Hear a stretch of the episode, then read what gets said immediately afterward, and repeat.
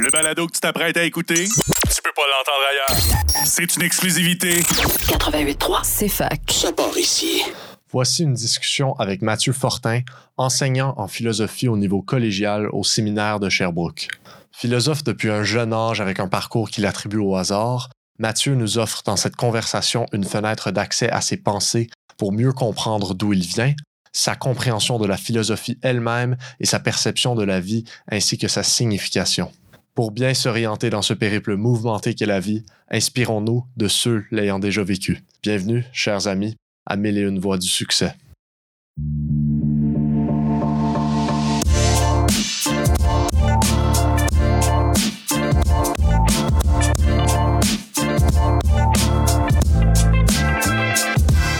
Est-ce que tu pourrais nous parler un petit peu euh, brièvement de ton parcours? Comment en es-tu venu à faire ce que tu fais aujourd'hui?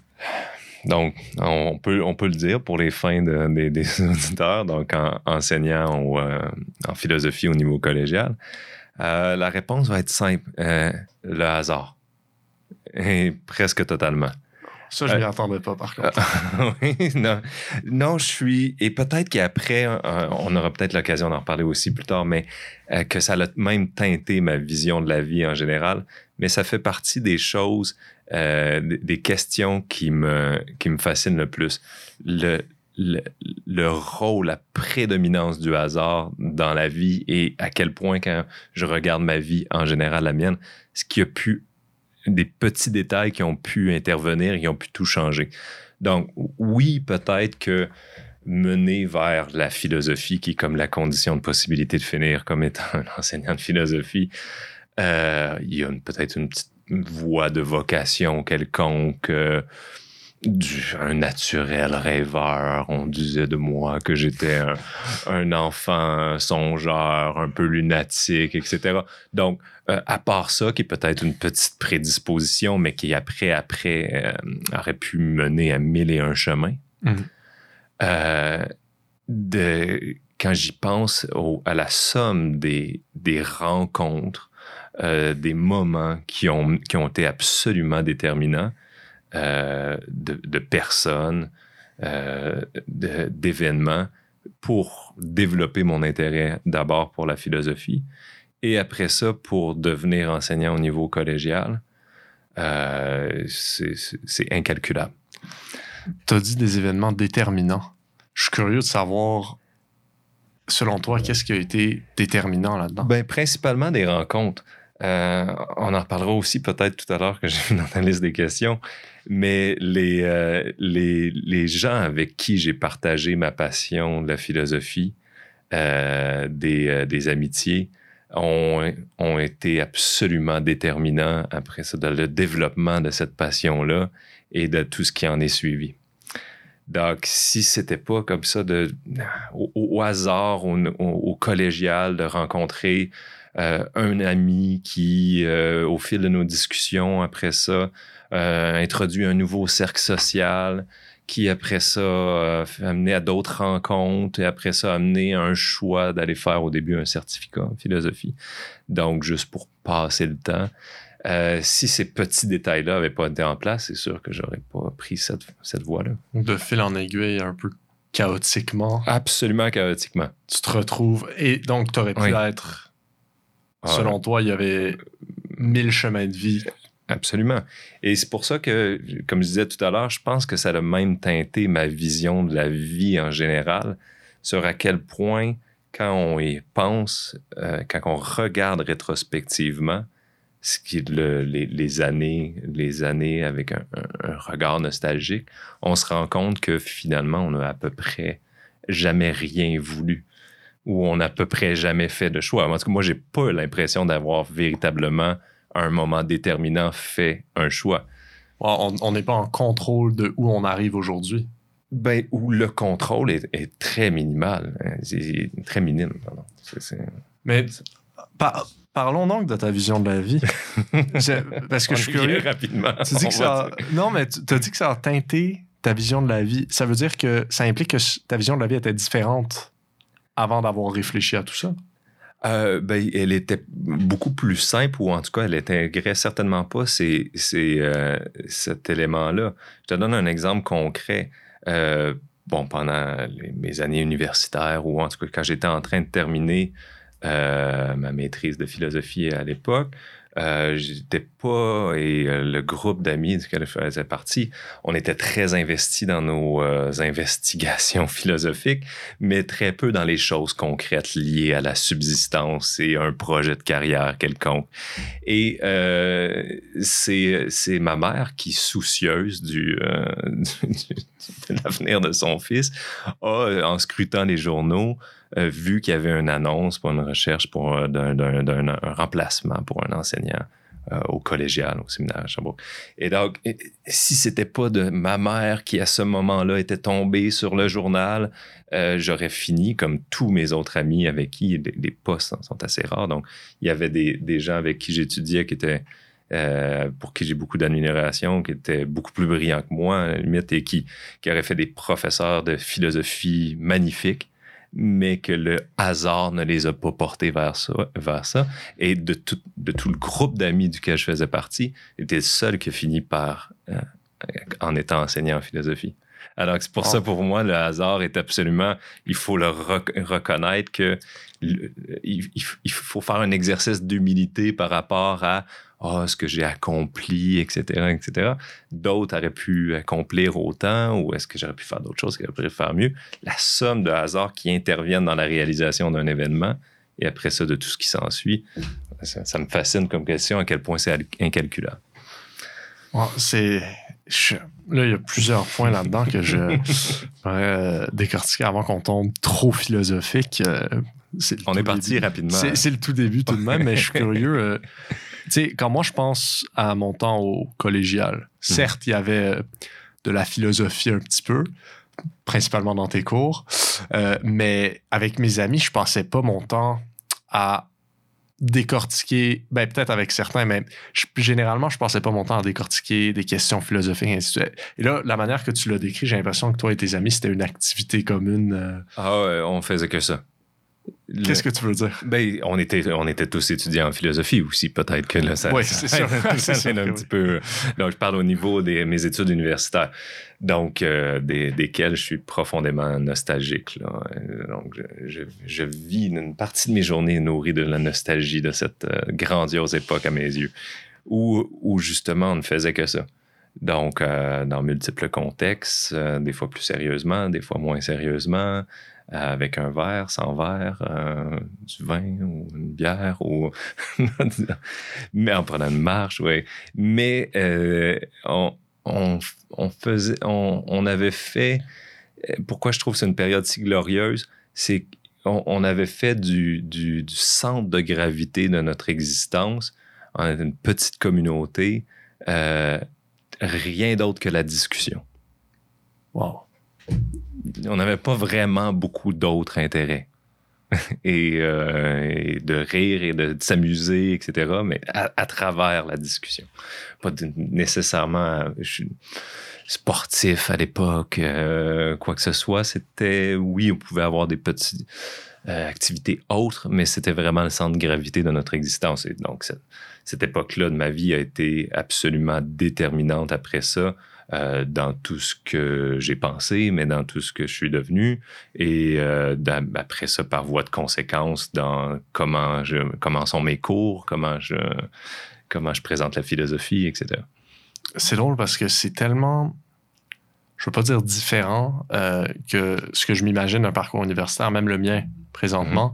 Euh, comment est-ce que, quand je pose cette question-là, comment est-ce que la discussion vous nourrissait à ce point-là? Qu'est-ce que ça vous apportait? Euh, ben, je dirais que de un, il y a des conditions de possibilité à la discussion. hein. Et euh, une chose que je me souviens d'une d'une façon limpide, c'est à quel point que des gens venaient pour euh, de, de l'extérieur euh, et là venaient pour l'espace d'un moment et trouvaient très particulière la dynamique et voire très inconfortable dans laquelle euh, nous on évoluait. Pourquoi? Entre autres à cause d'une confrontation qui était euh, constante et vécue avec une totale légèreté. Et ça, ça rend- ce qui rend généralement les, les gens très inconfortables. Nous, on vivait que de ça et on ne se nourrissait que de ça. Donc, euh, et c'était notre plaisir principalement. Donc, les gens qui, qui avaient une certaine susceptibilité ou une certaine fragilité euh, étaient, très, euh, étaient très mal à l'aise ou quittaient rapidement. Mais confrontation constante avec une légèreté. J'ai de la difficulté à, à m'imaginer ça ressemble à quoi. Ben, euh, c'est assez simple, en effet. C'est de pouvoir discuter de quoi que ce soit et de comprendre que je peux attaquer ton idée sans t'attaquer toi. Donc, on, on- on- Dissocier exactement. discussion d'attaque personnelle. Exactement. Donc, de ne pas, me- de pas mettre, là, comme on dit, de soi dans les choses. Donc, on est, on est capable, c'est impossible si on est toujours en train de se sentir soi-même attaqué parce qu'on attaque ton idée ou ce que tu penses. Impossible d'aller nulle part. Philosophiquement parlant, c'est- la mort. Donc vous parliez, vous remettiez essentiellement en question tout ce que l'autre disait pour pousser plus loin. Oui, ou ne, ne serait-ce que pour se faire l'avocat du diable. C'est pour ça que je suis nostalgique. Dès que j'ai vu dans tes questions ah, l'origine ou la genèse de. Et ensuite, là, la, la- la période étudiante, qu'est-ce qui a changé? Ça m'a tout de suite mis dans ce mode d'esprit-là. C'est c'est pour moi l'époque glorieuse, la grande époque. Et je vais revenir, en fait, je vais faire un petit lien avec. Tu avais parlé que. Tu sais, on, on parlait d'une prédisposition à la philosophie en toi, peut-être. Oui. Quand est-ce que tu as réalisé, disons que c'était une passion pour toi, avoir ces discussions, ces réflexions philosophiques? Ah, c'est venu très rapidement à partir du moment où, euh, où euh, les, premières discussions comme ça ont été vécues, peut-être d'une façon un peu plus naïve, là, à un âge là, euh, secondaire, collégial, etc. Mais après ça, tout ça mis, supporté par des lectures, c'est ça qui était particulièrement pertinent dans, dans le, dans le petit groupe de l'époque dans lequel je faisais partie, c'est que tout le monde faisait des lectures. Et après ça, tout le monde arrivait avec la tête pleine de ce qu'il avait absorbé et qu'après ça mettait sur la table. Et que là, quelqu'un avait fait d'autres euh, lectures, etc. Donc, ça faisait la, On pouvait avoir là une illustration parfaite de, la richesse de la mise en commun des points de vue. Il y a dû avoir des tensions quand même. Ça devait être pas facile de Oui, maintenir ce genre de dynamique-là. Toujours avec une certaine légèreté. Vous reconnaissiez que la discussion était Elle était la priorité. Parce qu'aujourd'hui, quand j'y pense aujourd'hui, c'est c'est pas quelque chose que j'imagine beaucoup. C'est vrai que j'ai l'impression que beaucoup de beaucoup de discussions des fois euh, sont arrêtées parce que une des parties a l'impression qu'elle se fait personnellement attaquer. Eh, Exactement. Et euh, bon, je veux pas, puisque je veux pas dévier trop là, sur des questionnements euh, politiques ou sociaux, C'est ça. mais euh, parce que on n'en finirait jamais avec ça. Mais en effet, c'est quelque chose qu'on entend beaucoup aujourd'hui sur comment tu te sens. Non. comment tu te sens par rapport à ça, Paul? De ce que l'autre a dit. Le- la valorisation de, de l'émotion intérieure, que du bon aussi, par ailleurs, sur de multiples points de vue. Mais euh, sur la, la profondeur de l'échange, de la discussion, euh, l'évolution des réflexions, je suis pas sûr. L'évolution de réflexion. Ouais. C'est ça que ça nous apporte. Ça, se mettre dans cette position embarrassante d'être, disons, vulnérable à une attaque de tous côtés, à être, oh, à être questionné de tous côtés, c'est pour pouvoir évoluer. bien certainement.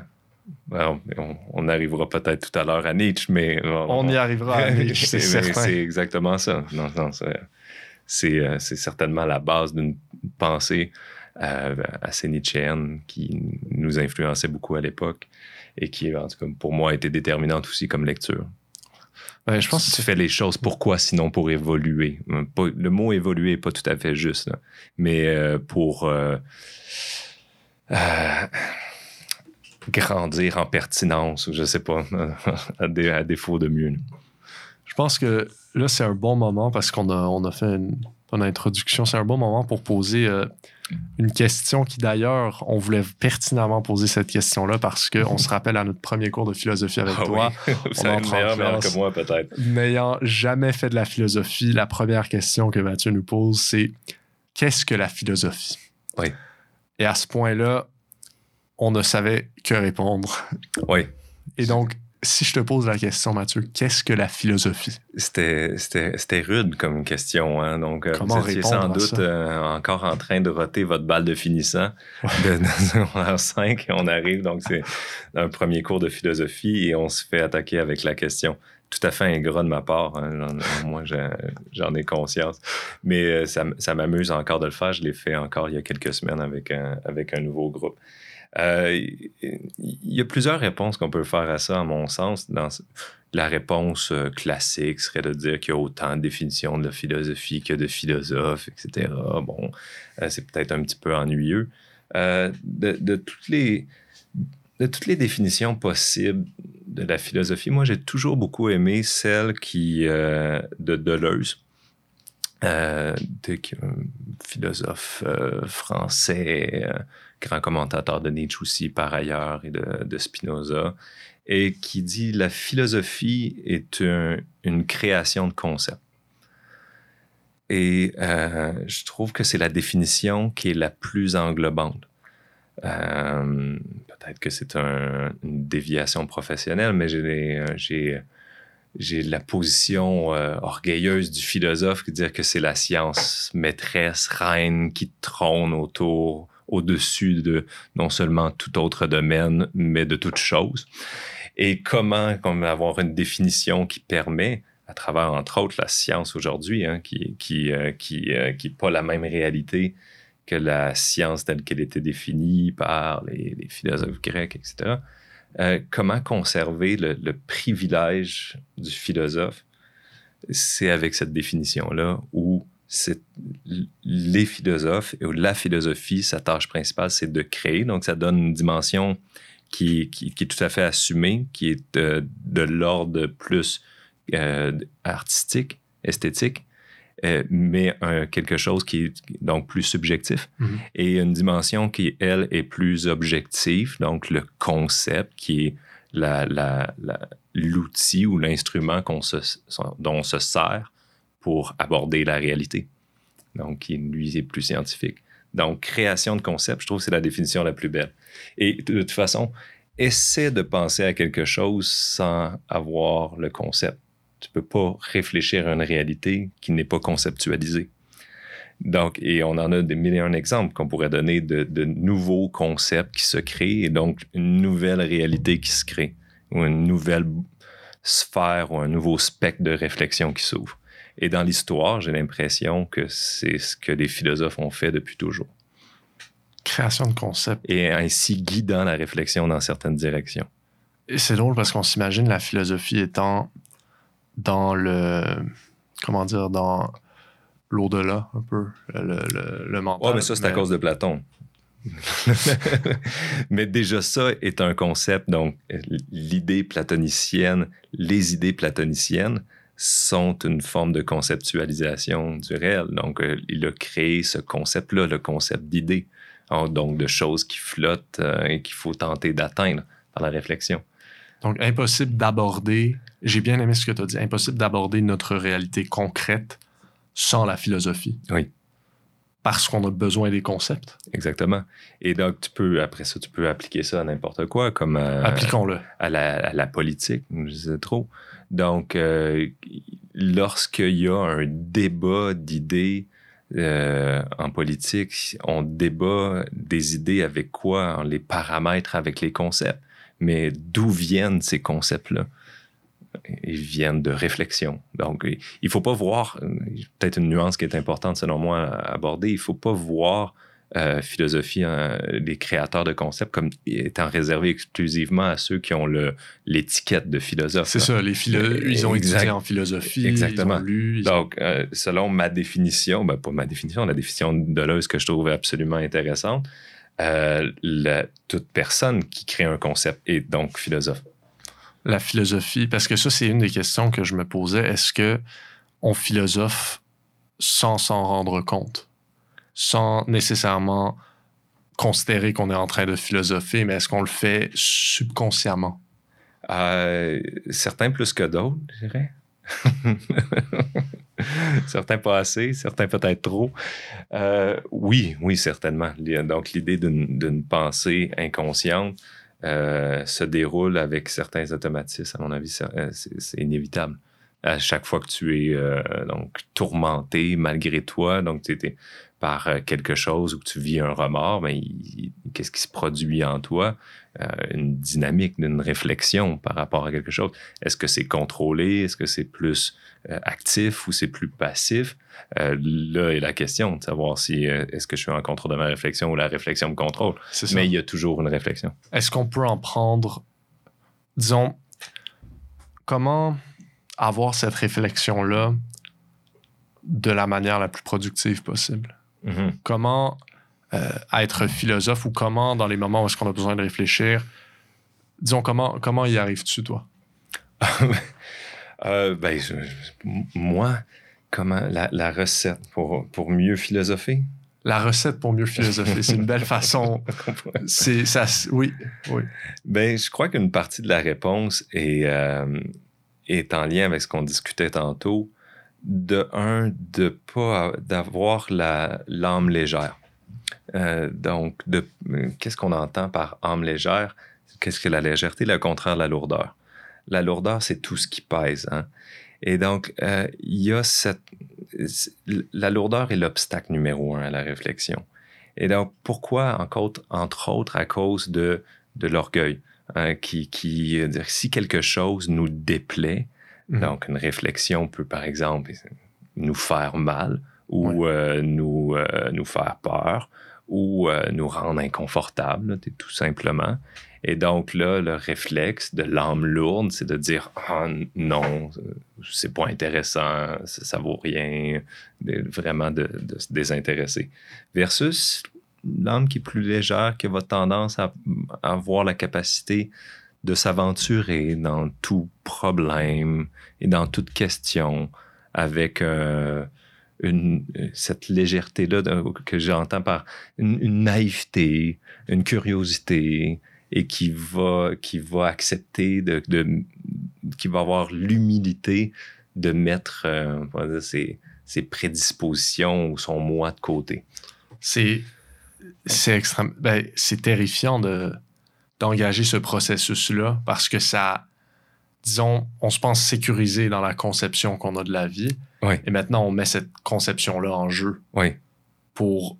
Et j'imagine là vient la légèreté. Exactement. de toute façon, si, si tu veux euh, réfléchir pour te conforter, euh, mais c'est pas de la réflexion. Donc la réflexion se doit d'être quelque chose d'inconfortable. Euh, il me semble que ça va de soi. J'ai cette impression. C'est intéressant. Tu as dit que l'orgueil est l'ennemi numéro un de la réflexion. Oui, ben dans, l'orgueil au sens large, au sens de le, du moi, moi, moi. Moi, moi qu'est-ce que je veux, moi, ou comme on disait tout à l'heure, mm-hmm. moi, comment je me sens, etc. Ah, mais non, ça, ça me déplaît, ou cette, cette idée-là, ah, je suis pas à l'aise, etc. Donc, c'est ça de se mettre soi d'abord. Donc, si tu mets toi d'abord, ça fait un obstacle entre toi et la réflexion, entre la réflexion et, le monde que tu voudrais comprendre. C'est vrai. Euh, puis, je me demande en fait, euh, dans, parce que le monde a évolué énormément depuis euh, les philosophes grecs. Oui. Et on est rendu aujourd'hui à un monde très, très différent qu'on l'était avant. Mm-hmm. Quel rôle, ben, disons, comment vois-tu la philosophie aujourd'hui? Dans ce monde moderne, euh, quel est son rôle? Est-ce que on la perd? Est-ce qu'il y a une certaine... Euh, j'aimerais croire qu'elle a un rôle plus important que jamais, dans le sens que si on prend la philosophie dans son acception la plus large, comme on disait tout à l'heure, on ne peut pas en faire l'économie, on ne peut pas s'en débarrasser. Donc, euh, elle sera toujours là de toute façon.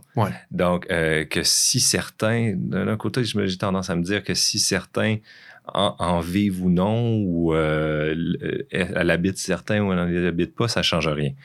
D'un autre côté, c'est un peu une autre question de voir comment je vois la philosophie aujourd'hui. Euh, elle n'est pas si bien portante, j'ai l'impression, parce qu'elle se passe où exactement la philosophie? Euh, dans les médias, dans les bouquins, dans le milieu universitaire, euh, dans les tables rondes, etc. Où est-ce qu'on trouve euh, de la vraie philosophie? Et ça, c'est mon côté un petit peu peut-être euh, sombre ou cynique qui ressort toujours. J'ai l'impression qu'on la trouve pas à beaucoup d'endroits, véritablement. Et je trouve que c'est un petit peu de la faute aussi au à, quelque chose qui m'agace beaucoup dans peut-être l'approche plus contemporaine de la philosophie. C'est, tu sais, les, philosophes ont fait toujours grand cas de la vérité. Hein. Donc, la, philosophie, c'est la, quête de sagesse, de, la vérité, donc euh, avec un but, et donc, le, qui, est le but ultime. Or, euh, il me semble que la philosophie semble avoir une inaptitude à évoluer par rapport à ses réflexions. on en parlera tout à l'heure. J'ai vu dans ta question la question du bonheur. Pour moi, la question du bonheur me semble une question réglée, dans le sens évacué. Wow. Pour moi, Schopenhauer, au 19e siècle, a réglé la question. Non seulement il n'est pas possible, mais il n'est pas même souhaitable, avec une démonstration qui, qui me semble d'une pertinence absolue. Mais on peut même l'aborder maintenant. Hein. bon, je vais terminer l'idée, puis après ça, on y reviendra. Et, euh, et là, donc, quoi? Euh, deux siècles plus tard, grosso modo, là, il se trouve encore euh, mille une personne de dire Ah, mais le bonheur, euh, comment le réaliser dans l'existence? Et là, là, après, il y a les sous-catégories du philosophe là, avec la pop psycho, etc. Et là, le, l'éternel questionnement, es-tu heureux? Donc, l'omniprésence de cette question-là, alors qu'elle est, il me semble, philosophiquement réglé. On peut quand même s'intéresser d'un point de vue euh, purement intellectuel à la définition du bonheur qu'en faisait Aristote dans l'éthique à Nicomaque, etc., etc. Mais il faudrait quand même à un moment donné s'intéresser à, hiérarchiser les idées. il faut bien me comprendre, je suis un grand partisan du pluralisme et de qui, je trouve que c'est la, c'est la base de toute réflexion, c'est la pluralité. Mais quand même, ce serait intéressant de faire des, par, par certains moments, de faire des essais de s'entendre sur quelques idées et de faire un essai dans une direction. Pour pas se laisser freiner par une idée qui revient toujours. Mais toujours de revenir à la... Euh, oui, toujours revenir à toutes les questions se valent, toutes les réponses possibles à toutes les questions se valent. Donc, il me semble avoir un piétinement de la philosophie et euh, des, de, de l'approche que les gens font de la philosophie qui, moi, m'agace profondément. J'ai bien aimé ce que tu as dit. Euh, Aujourd'hui, tu as mentionné que où est la philosophie? Hmm. Est-ce que c'est la faute de, disons, l'orgueil des gens? On veut trop se protéger contre euh, la possibilité que de voir des nouvelles idées, la possibilité d'être remis en question? Oui, mais les, les, euh, les, forces en présence ou les forces d'opposition, je dirais, sont colossales, sont de, sont de taille. Donc, si on voit les choses tout simple, plus simplement ou plus largement, quels sont les ennemis de la pensée confrontante, euh, créatrice de concepts?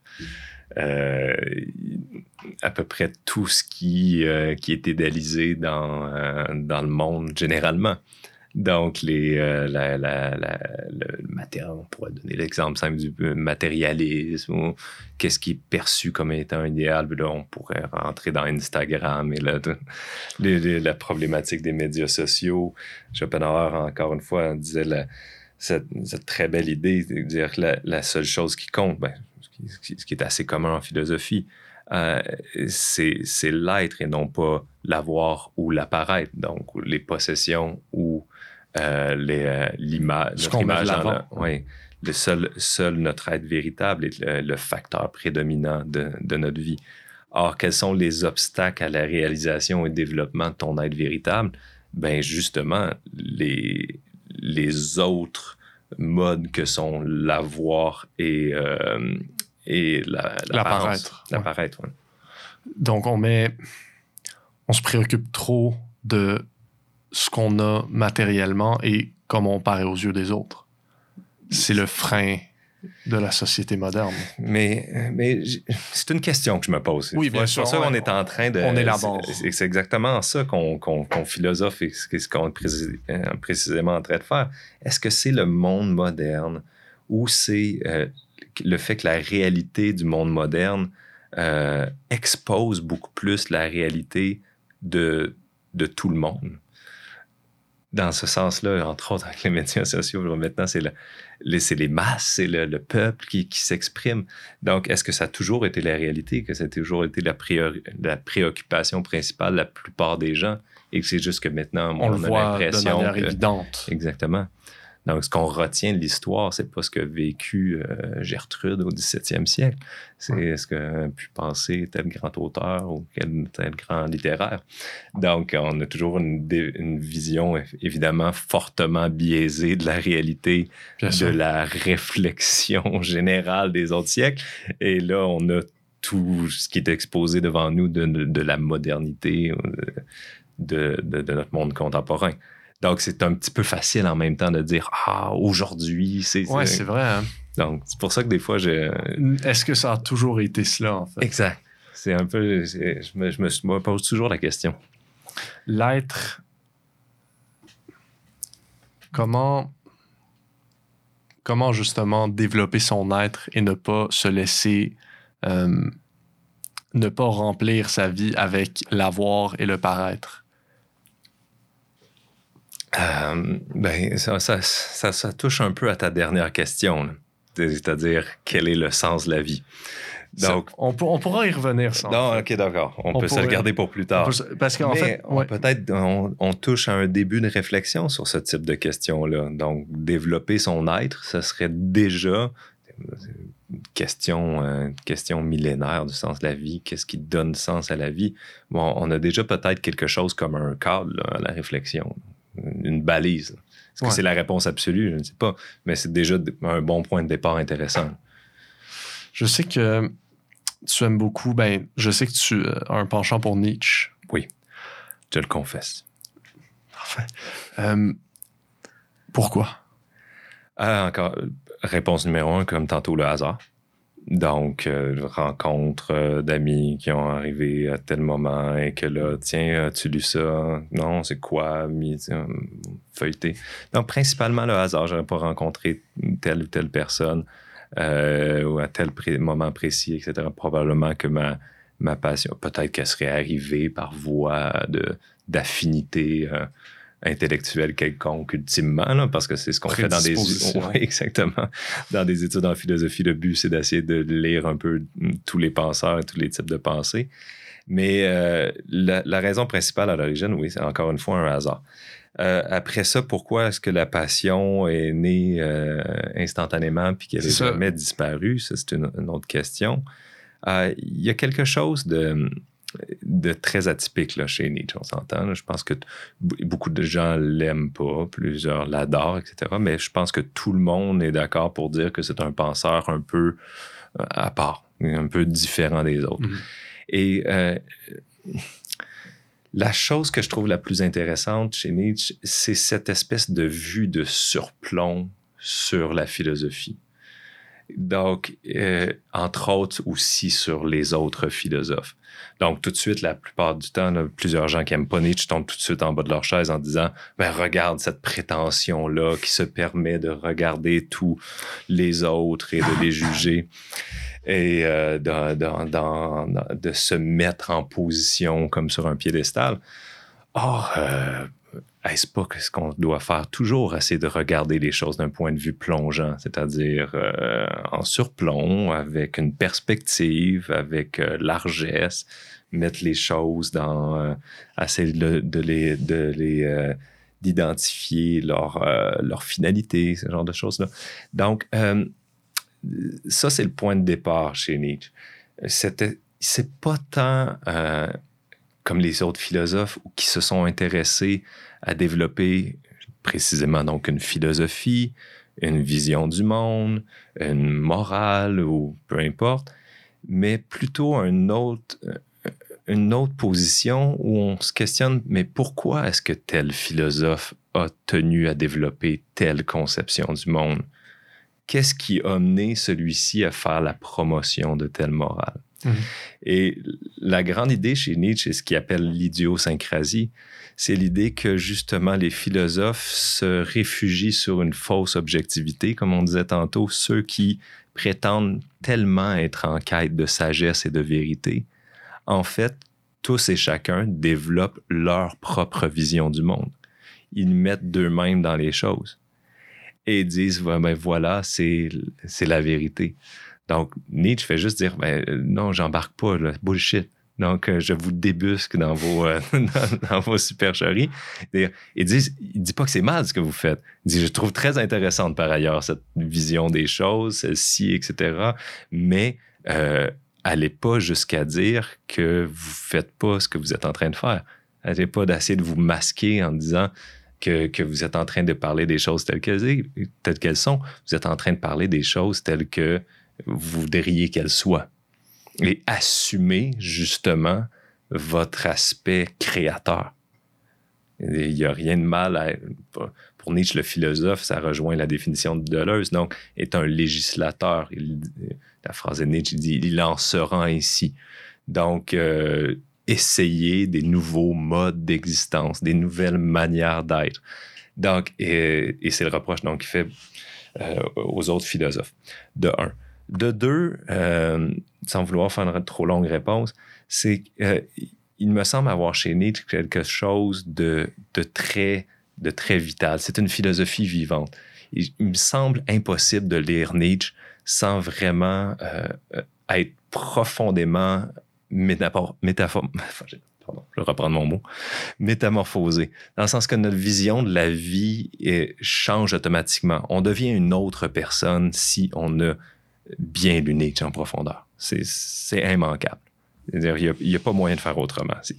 on, le digérer, euh, la, digestion est toujours présente dans la pensée de Nietzsche, les idées doivent être digérées. Donc, il l'écrit d'une façon à ce que le digérer te transforme.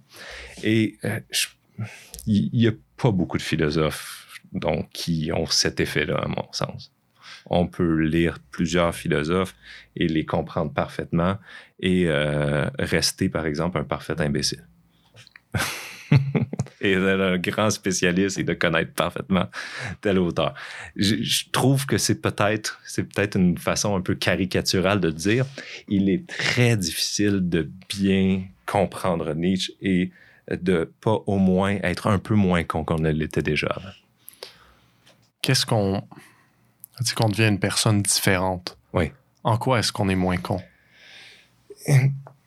Parce que il, est confrontant, Nietzsche. Donc, on vient encore peut-être encore, une fois à l'affinité que tu avais à la confrontation plus Certainement. donc, c'est peut-être pour ça, donc, cette, affinité-là avec euh, la, confrontation. Est-ce que ça a été euh, développé encore plus au contact de Nietzsche ou peu importe? Mais, euh, pardon. Tout ça pour dire que euh, les, il, est toujours en train de, d'aller chercher les véritables, les choses qui se cachent derrière telle ou telle idée. Euh, un exemple simple serait euh, l'idée, la critique qu'on trouve de la morale chez Nietzsche. Il nous dit une, une morale quelconque fait toujours la promotion, la, faire la promotion de telle ou telle valeur, c'est faire la promotion d'un tel ou tel type de vie. Donc, euh, lorsque je dis que quelque chose est bien, la question que pose Nietzsche automatiquement, c'est c'est bien pour qui? Hein? Et euh, qu'est-ce que ça promeut que ça soit bien pour ce type de personne-là? Et donc, pourquoi est-ce que tu veux que ça, ça soit bien? Donc, quelle est la raison? Donc, on est toujours dans cette espèce de de, de dynamique, d'introspection. Nietzsche parle tout le temps de nous psychologues ou nous physiologues, hein, parce que même les, les, les, idées qui sont des s'enracinent toujours dans des instincts, s'enracinent toujours dans le corps et le plus souvent dans des justement des faiblesses, des insécurités. Mm-hmm. Euh, donc, il n'y a pas le choix d'avoir euh, cette espèce de, de, de d'approche de lucidité par rapport à ce que l'on pense. OK, je pense telle chose euh, au contact de Nietzsche, mais pourquoi est-ce que je, pense telle chose et pourquoi je la pense de telle manière? Donc, il incite à cette réflexion-là, oui. C'est. Je pense que je On en a parlé plus tard, mais j'avais dit c'est terrifiant. Mais un meilleur mot que terrifiant serait peut-être c'est. Euh, pour un mot extrême, intolérable de constamment oui. être de se remettre en question. Et, ce que je me pose comme question, j'ai un, dernier exemple là-dessus, parce que pendant que j'y pense, il, y a une phrase chez Nietzsche qui, est immense, qui nous, qui nous qui dit euh, Votre amour pour autrui est votre mauvais amour pour vous-même. Juste cette phrase-là, c'est un exemple d'expression confrontante. C'est pas le cœur de la pensée de Nietzsche. C'est un des exemples pour dire que à quel point après ça tu es il te lance ça comme une, pierre, une tonne de briques au visage, puis après ça, digère ça. Donc, à quel point on se tourne vers les autres parce que on n'est pas capable de, on a le sentiment qu'on ne sait pas assez, on n'a pas assez à faire avec soi. C'est comme une fuite vers l'autre. Donc, euh, Mais décortiquons ça un peu. Là, tu m'as piqué ma curiosité. Notre amour pour autrui est notre mauvais amour pour nous-mêmes. Uh-huh. Qu'est-ce que ça veut dire? Mais ça veut dire que, par exemple, la, version simple serait en lien avec sa critique, par exemple, de, de du christianisme ou des valeurs chrétiennes ou euh, de la charité. Ou il, est, il, est bien de faire du bien mm. autrui. Bon, on est tous d'accord. Mais qu'est-ce qui se cache derrière cette volonté parfois cette intention honorable exactement, de faire du bien. Et donc, et parfois acharnée de, de, de, de, soigner le lépreux, d'aider le, le, miséreux à vivre. Euh, c'est un travail infini. Donc, c'est la, misère humaine. Donc, autant peut être louable à certains points de vue l'action, euh, là n'est même pas la question. C'est pas une attaque envers les gens charitables. C'est une, tentative d'analyse de qu'est-ce qui peut peut-être se cacher quel est l'intention, pour, le pourquoi derrière. Exactement. Quelles sont les véritables motivations? Est-ce que c'est une façon de... De se fuir ou... Euh, donc, il soulève la question, met ça, dépose ça dans le fond de ton âme et après ça, euh, faisant ce que tu en veux. Donc, c'est toujours comme ça. Il écrit aussi beaucoup par aphorisme, Nietzsche. Hein? Donc, ça, c'est un exemple d'aphorisme. Donc, c'est un modus operandi de, phrases, de petites phrases courtes, percutantes, euh, coup de poing, comme il dit lui-même, philosophie à coup de marteau. Et euh, donc, pour briser euh, ce qu'il appelle les idoles, briser les illusions qui souvent structurent notre vie, notre façon d'être depuis toujours. Il y a une phrase que Nietzsche dit, et, et je pense que ça va peut-être toucher certains des éléments, mais moi-même, je n'arriverai pas à la comprendre seul. Donc, euh, faisons cet exercice-là. La phrase, peut-être, on, l'abordera peut-être si tu la connais. Euh, je pense que je peux juste la dire en anglais, par contre. If you observe the abyss long enough, the, abyss, stares back into you. Et qu'est-ce que ça veut dire? Mais si je me trompe pas, la phrase, parce que cette phrase-là est maintes fois citée, mais la phrase qui vient avant, c'est à combattre le dragon euh, on devient dragon soi-même. Exact. Puis, euh, le, il y a plusieurs interprétations possibles. Une des interprétations que je trouve intéressante, c'est qu'il y a, y a, qui est en lien un petit peu avec la, l'abysse représente quoi, avec la, profondeur, euh, en lien avec l'éternel retour, entre autres qui est une autre grande idée chez Nietzsche, la pensée de l'éternel retour qui, fait l'objet d'interprétation, il est aussi par ailleurs infini, mais qu'on pourrait résumer simplement avec l'idée de est-ce que tu serais prêt, est-ce que tu aimes assez la vie, est-ce que tu es assez affirmateur pour la, souhaiter la revivre éternellement? Donc, euh, si tu pouvais, le dal capot, là. donc euh, si, tu savais, c'est une expérience de pensée que j'ai eue, et donc euh, si au moment où ça finissait, on disait, Paul, ça recommence, et tu vas revenir, est-ce que tu dirais, oh oui, euh, comme un enfant au glissade d'eau, heureux? euh, another ride, euh, let's go. Et, et, euh, enchanté par l'idée, ou tu serais euh, complètement euh, renversé, dire non, jamais. De, comme... Donc, cette idée-là d'éternel retour mesure un petit peu, la, on pourrait dire, euh, ton, ta capacité affirmatrice ou ta profondeur de, d'appréciation de l'existence. Et donc, euh, pour moi, c'est pour ça que les deux, deux citations sont liées. Donc, à, la à force de regarder l'abysse, c'est-à-dire cette profondeur-là qui peut être terrifiante, et ne serait-ce que par une idée, ben après ça, l'idée se retourne vers toi et t'examine toi-même. Donc, toi, t'examines l'idée qui est, qui, qui est sans fond, comme un puits sans fond, Ouais. dans lequel tu, Ouais. peux, tu, tu te perds. Et finalement, étant donné précisément par le fait que tu te perds dans cette idée-là, cette idée-là, après ça, se perd en toi-même. En tout cas, c'est une façon pas. C'est quoi le puissant fond, l'abysse qu'on observe? C'est que tu peux jamais euh, finir. ben, J'ai l'impression que c'est ce que ça veut dire. C'est que tu peux jamais résoudre ce problème. Tu peux jamais finir d'y réfléchir. La pensée qui me hante, dit Nietzsche. là. Donc, c'est en ça que c'est un abysse. Le fardeau des humains, on pourrait dire. Le... Oui, mais qu'il faut euh, euh, pas des humains. Ni- Pas des humains. pas des humains au sens large. De, de certains humains. Mm. Quel est... euh, C'est une autre grande qualité que je trouve chez Nietzsche. C'est la fin euh, avec lui de la pensée universaliste. Donc, les, partout dans le langage philosophique, ça a toujours été ça depuis le début. Les humains, si, etc. L'être humain. mhm. avec Nietzsche, on n'est plus là du tout. Le- de qui est-ce qu'on parle? Oui, certains humains, sans doute, euh, certaines exceptions, certains types d'êtres humains. Euh, D'autres, on oublie ça, on n'est pas dans ce mode-là. Donc, d'arrêter de, vouloir euh, universaliser les choses et d'accepter la, réalité telle qu'elle est, c'est-à-dire, comme il nous dit, qui nous présente une profusion de types possibles et que c'est même ce qui est à la base de la vie et de, de, de, de l'évolution. J'aime pas le mot évolution, mais en tout cas d'un devenir de la vie. Euh, ça, c'est absolument fondamental aussi chez Nietzsche. Et en ça, en ça, il se distingue aussi beaucoup des autres. cette idée que on a parlé de si tu devais euh, demain mourir et tu apprenais que ça recommençait, Mhm. ça me voit. Et là, tu as évoqué l'idée de l'appréciation, justement. Est-ce qu'on peut aller plus profond dans l'appréciation de l'existence, Oui, mais, cet exercice de pensée? mais c'est en ça que c'est la pensée la plus lourde. C'est appréciation, euh, pas juste de ta vie, mais comme de la vie. Et donc, dans tout ce que ça implique, euh, comme on dit dans un mariage, pour le meilleur et pour le pire.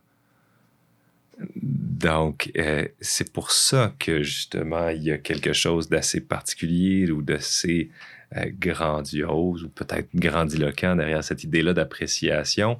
C'est un grand oui. Et comme la phrase que je te citais tantôt là, Ouais. avant de rentrer en ondes, si je puis dire, Oui, allons-y. c'est, moi qui, est- qui est sans doute euh, une de mes préférées de Nietzsche, qui est euh, nous mettons notre point d'honneur à être ceux, nous n'aimons pas dire non, nous, nous préférons dire oui, nous mettons notre point d'honneur à être ceux qui disent oui, euh, que de détourner la tête ou le regard soit notre seule négation. Donc, c'est ça la grande affirmation. Donc, approuver tout ce qui ça synthétise magnifiquement. Ben, synthétise, trop compliqué pour être synthétisé Nietzsche, mais ça, j'ai l'impression que ça, ça, c'est très cohérent avec l'idée, la critique des philosophes qui essaient constamment d'établir une réalité objective. Exactement. Et Nietzsche Oui. était un peu comme le, je, je voudrais pas dire le Socrate au niveau qui les Oui. perturbait profondément. À être comme, ouais, mais Oui, Pas c'est ça. On reproche souvent à Nietzsche de, de, de balayer les autres philosophes. Non, c'est exactement le contraire. C'est exactement ce que tous les autres font.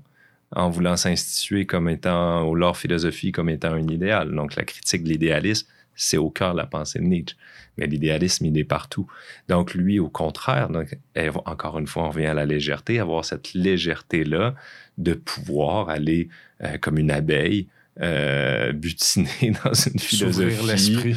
Euh, prendre plaisir à une idée. Après ça, c'est ce qu'il appelle le gai savoir, précisément.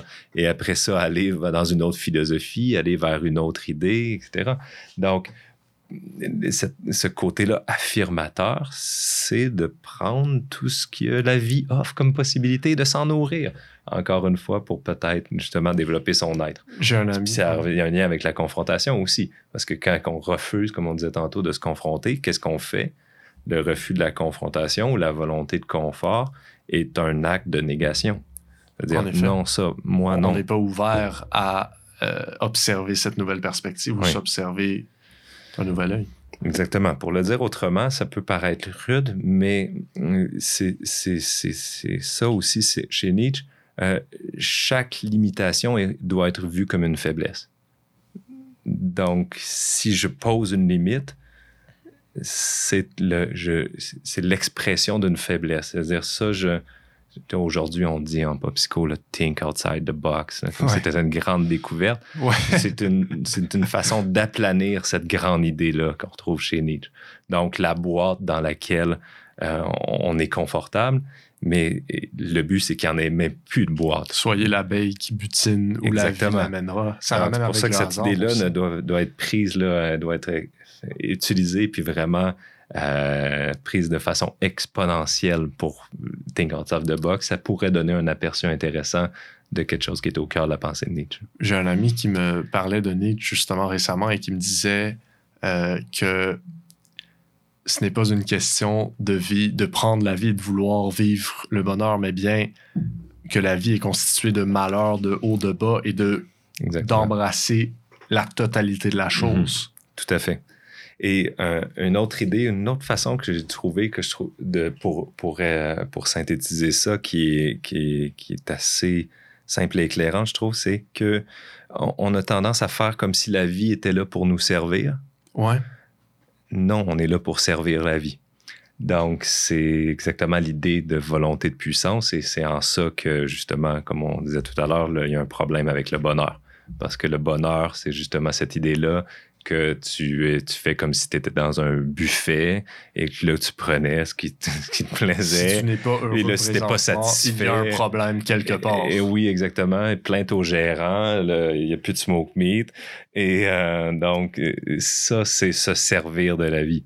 Alors, c'est là dans Zarathustra hein, que tout être a jusqu'ici créé quelque chose au-delà de lui-même.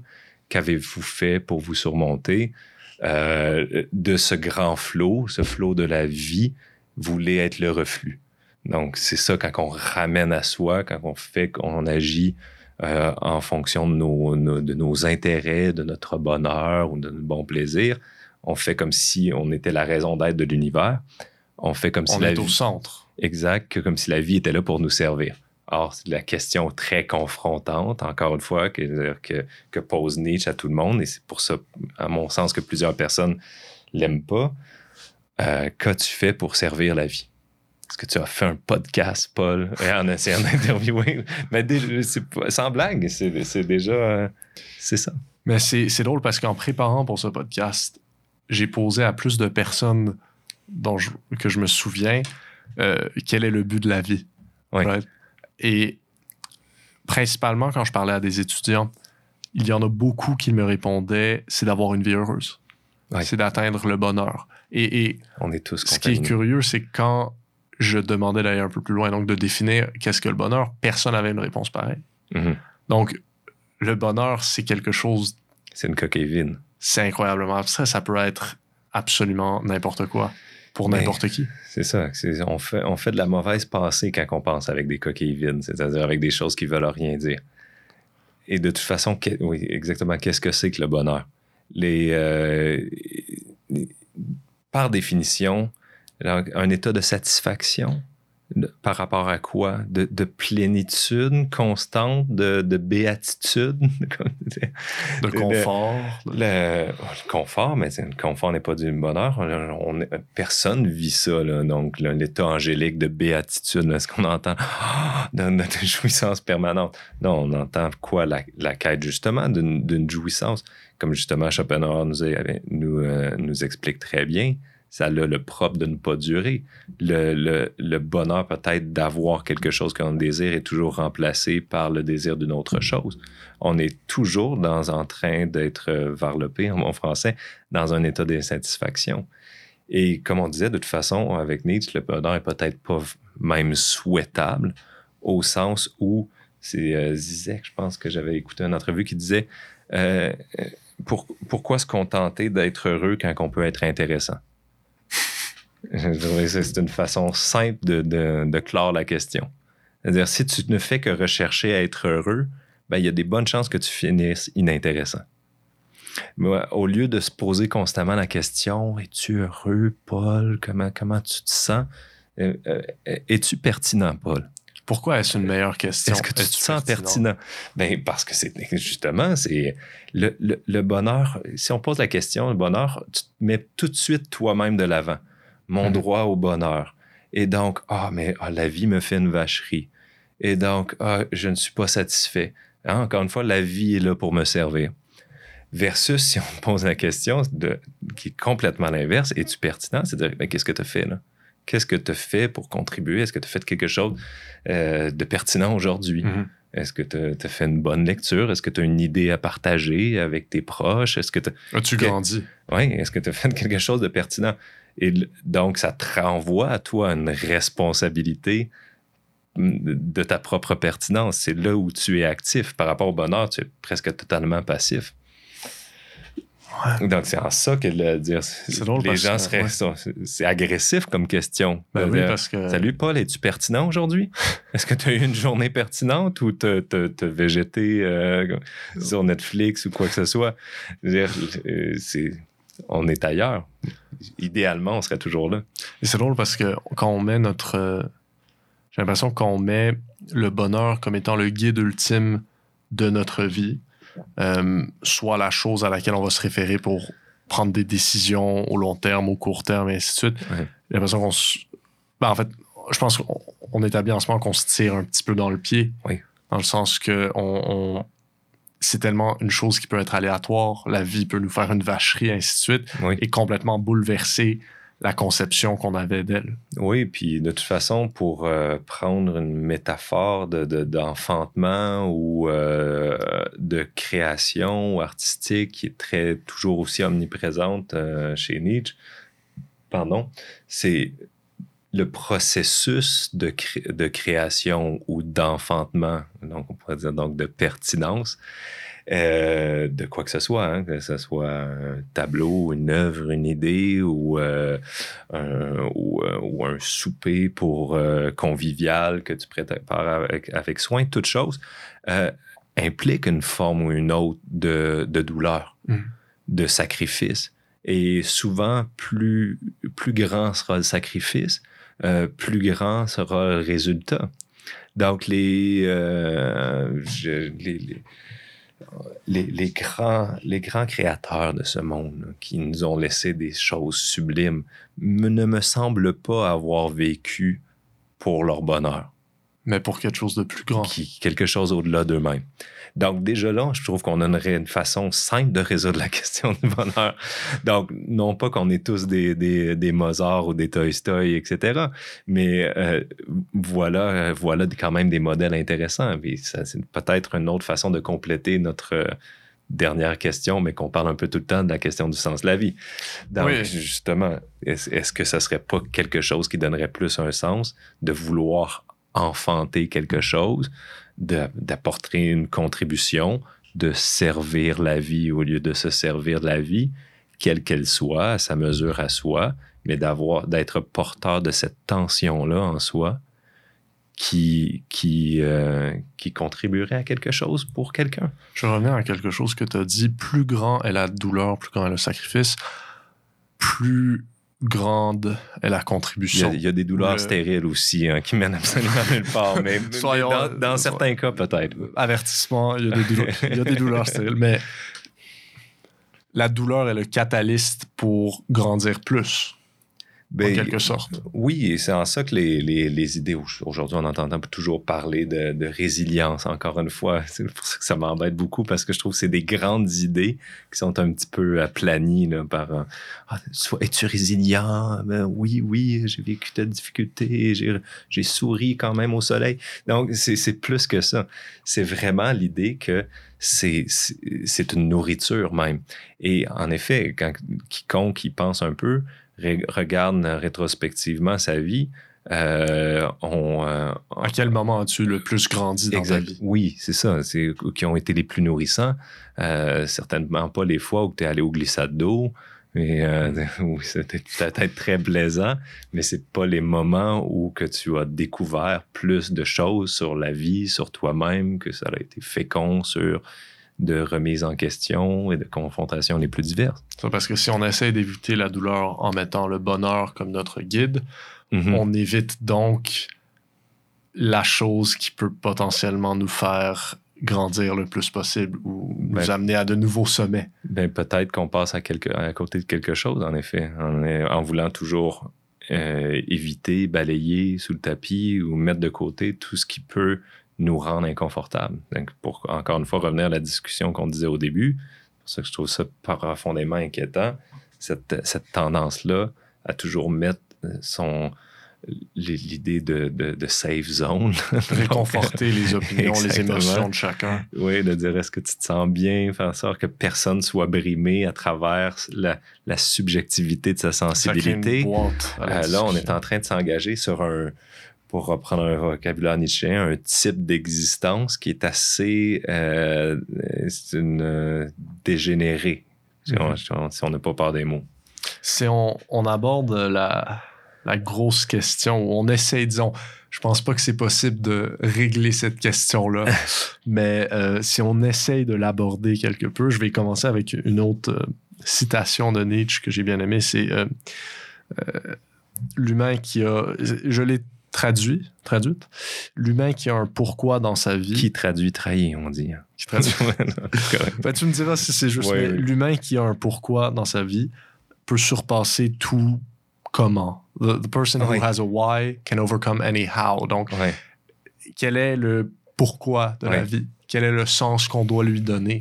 Le- le- la question du pourquoi ou de la, la finalité Exact. euh, est est pour moi la, la- la question philosophique la plus fondamentale.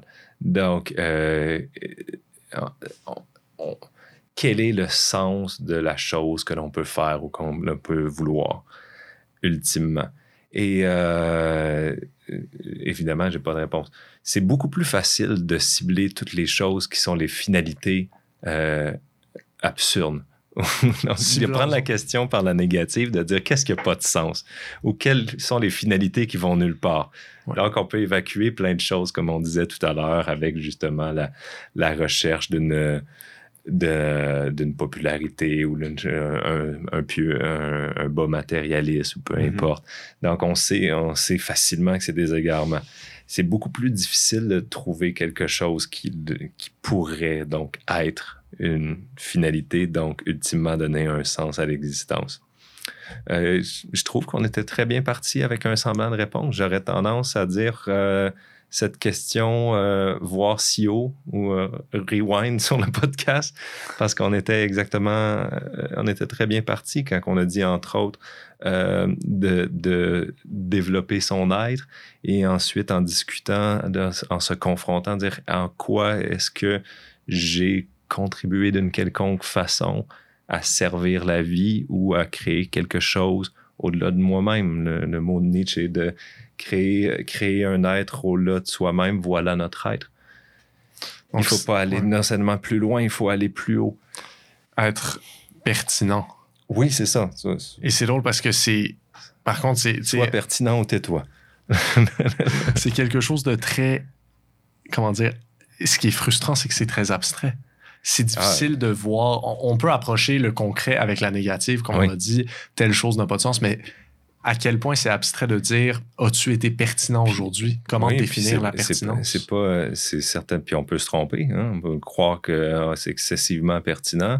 Et on peut peut-être aussi tous se tromper. Et peut-être qu'on pourrait dire moi-même, comme je disais tantôt, les plus grands créateurs, puis là, euh, Beethoven, etc. Oui, mais le soleil va s'éteindre. Donc, est-ce que c'est vraiment pertinent? Tout ça finira dans un rien ou un néant glacial un jour. Donc, il y a plein de pensées. euh, Donc, je, vais loin, là, mais Mhm. on, on comprend le principe. Il y a- toujours des pensées qui peuvent venir euh, confronter notre idée de la pertinence. Mais c'est pas grave. Euh, essayons. Et ça, vraiment, c'est- c'est c'est- c'est très cher à Nietzsche. À dire, ben, euh, euh, faisons l'essai. Et on verra après où, où ça mènera. Donc, mettez-vous dans des situations inconfortables. Exactement, mais vivez au moins la tension de la pertinence. Osez La tension, pas, pas la, la tension, mais être tendu Ouais, vers la pertinence.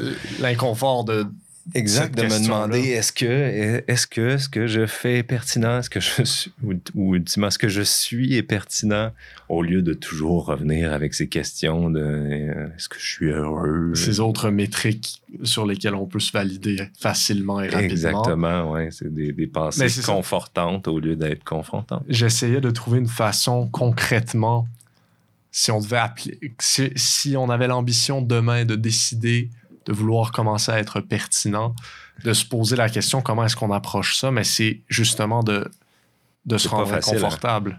Je- je- oui, certainement. Certainement. Et euh, je, je- dis pas ça là-dessus en me mettant sur un, un- un point de vue surplombant, comme je parlais tantôt avec Nietzsche. J'ai beaucoup de difficultés à le faire. Mhm. Et je dirais de plus en plus. Parce qu'en vieillissant, pas encore extrêmement de personnes âgées, mais quand même, euh, le, le- le piège est toujours là. De l'habitude, de la continuité, du confort Ouais. précisément.